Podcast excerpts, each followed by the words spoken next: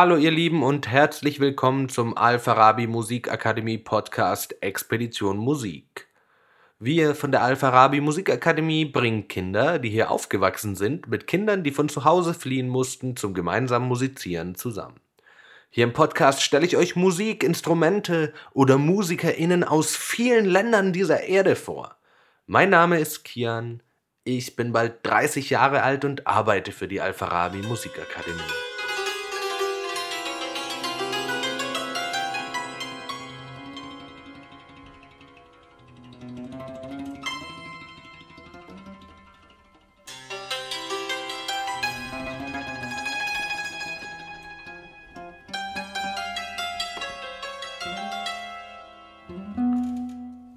Was haben wir wohl hier wieder gehört?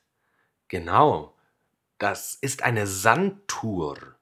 San wie der Anfang von sanft und Tour wie der Anfang von Turteltäubchen.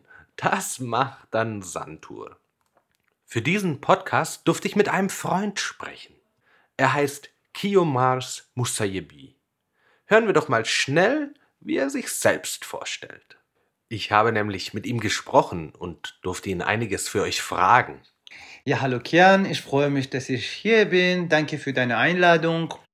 Ich bin Kiomars Musayebi. Äh, ich komme ursprünglich aus dem Iran. Kiomars Musayebi aus dem Iran, also wie mein Papa. Das wisst ihr ja noch aus der letzten Folge.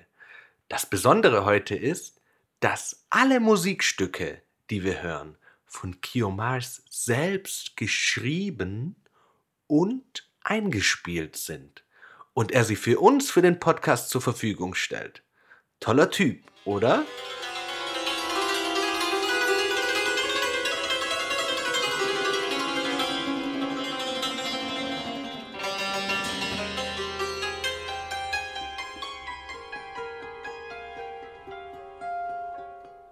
Erstmal habe ich ihn natürlich gefragt, wie es ihm so geht während der Corona-Pandemie. Denn das ist als Musiker ja wirklich nicht einfach. ja, mir geht es gut und natürlich während der Pandemie sind alles äh, anders und ein bisschen äh, durcheinander, aber wir müssen auch durchhalten für uns und für unsere Gesundheit. Hm, genau, durchhalten ist angesagt wie für uns alle. Doch jetzt fragt ihr euch wahrscheinlich schon die ganze Zeit, wie so eine Sandtour eigentlich aussieht. Hm. Stellt euch mal ein großes Dreieck vor.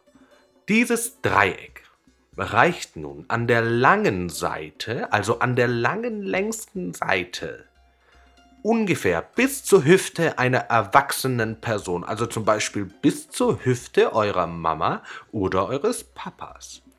Jetzt wissen wir schon mal, wie groß das Dreieck ist. Nun schneiden wir gedanklich in unserem Kopf ein gutes Stück der Spitze möglichst gerade ab. Das Ergebnis hat jetzt schon mal die Form einer Sandtour.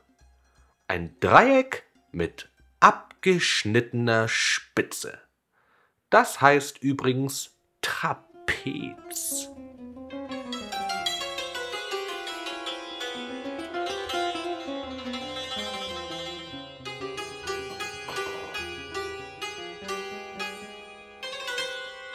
Und auf dem Trapez aus Holz soll man jetzt spielen?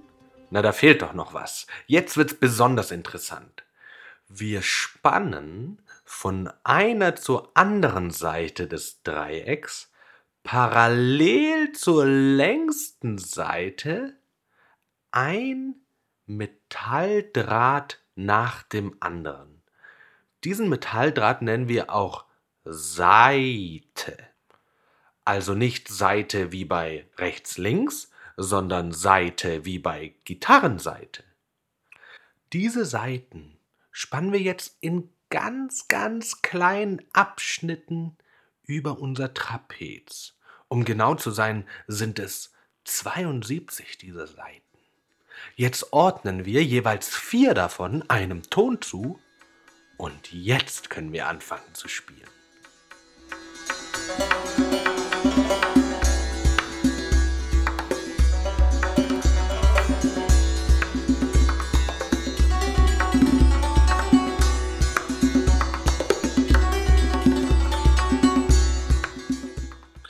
Also jetzt haben wir ein Trapez und darüber haben wir 72 Metallsaiten gespannt. Diese Saiten werden dann mit sogenannten Schlägeln angeschlagen und schon kommt ein Ton heraus. Die Schlägel sind ganz schmale Löffelchen und ungefähr so lange wie euer Unterarm. Jetzt muss man nur noch die richtigen Saiten treffen und schon kann's losgehen.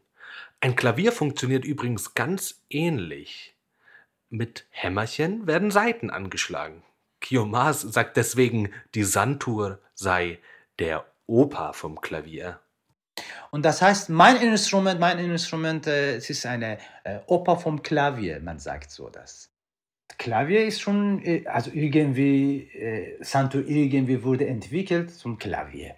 Also diese, im Prinzip, dieses System vom Klavier ist es genau wie äh, diese Haken, deswegen im Süddeutschland, die, die nennen Hackbrett, weil die, wie diese, diese Haken, diese schlagen auf die Seiten.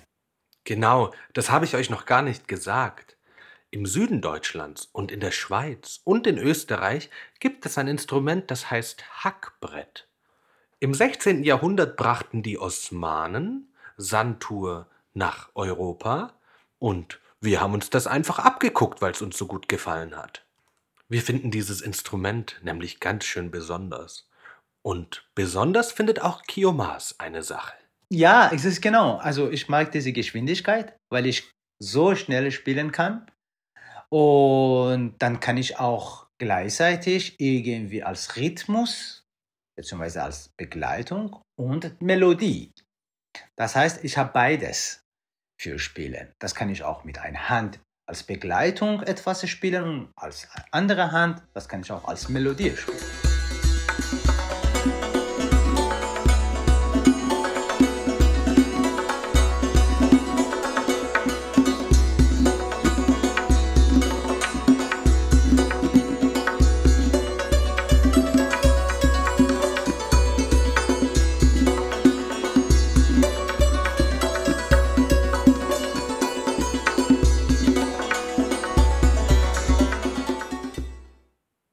Hörbeispiel hat man ziemlich gut gehört, was Kiomars besonders findet.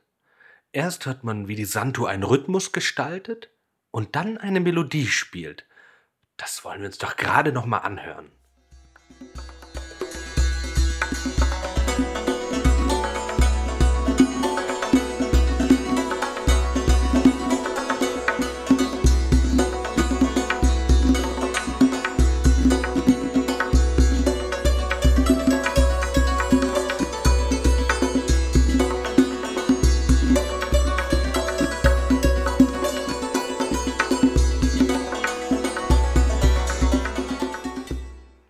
Kiomas, wie lernt man eigentlich Santur spielen? Und wo hast du Santur spielen gelernt? Ja, also ich habe im Iran äh, gelernt, als ich ungefähr neun oder zehn Jahre alt war, hatte ich im Iran beim bekannten Meister Faramars Paivar angefangen zu lernen. Da hat Kiomas jetzt etwas ganz Wichtiges über die Musik im Iran gesagt. Er hat bei einem Meister gelernt. Da ist es nämlich sehr wichtig, bei welchem Meister man lernt, weil das durchaus die Art und Weise, wie Musik gespielt wird, beeinflussen kann. Und wenn man da jetzt so viel spielt, Kiomas, und so schnell spielt Kiomas, dann verfehlt man doch bestimmt auch öfters mal Seiten, oder? Äh, natürlich nicht, weil man lernt, wie und wo äh, genau ich spielen muss. Allerdings, das konnte auch passieren. Das konnte auch passieren, aber selten, wenn du lernst. Am Anfang, das, das passiert manchmal falsch, äh, getroffen werden diese äh, Noten, aber später man lernt. Ja, da hast du bestimmt richtig viel geübt. War dein Lehrer denn streng? Ja, ja, ein bisschen. Und wie lange muss man üben, bis man das so spielen kann wie du? Also, Musik lernen hat keine Grenze. Also man muss immer lernen und üben. Äh, ich meine, lernen, das heißt, ich, ich lerne immer noch. Wir lernen immer noch. Und natürlich, wenn wir etwas gelernt haben, dann müssen wir üben und wiederholen. Deswegen kann man nicht sagen, also es geht um üben. Normalerweise normalerweise nach ein Jahr, man kann auch ein bisschen spielen, das gefällt man, also das, das, klingt gut und man kann auch gut hören, aber das bedeutet nicht, ein Jahr das reicht. Nein, das reicht überhaupt nicht. Nicht nur für meine Musik, nicht nur für Santur, sondern für alle Instrumente. Da hat Kiomas etwas sehr Wichtiges und sehr Richtiges gesagt. Musik braucht einen langen Atem. Aber in der Regel wird man dann auch sehr schön belohnt. Man kann ein Musikinstrument spielen. Zum Ende hin habe ich Kiomas noch gefragt, ob ihn sein Instrument, wenn er mal ganz ehrlich ist, nicht auch manchmal nervt. Also die Musik nervt normalerweise nicht, weil äh, die von deiner Seele rauskommt. Ja, also meine Musik ist es jetzt mein Leben. Ich nähe nicht, das ist mein Job, sondern das ist mein Leben.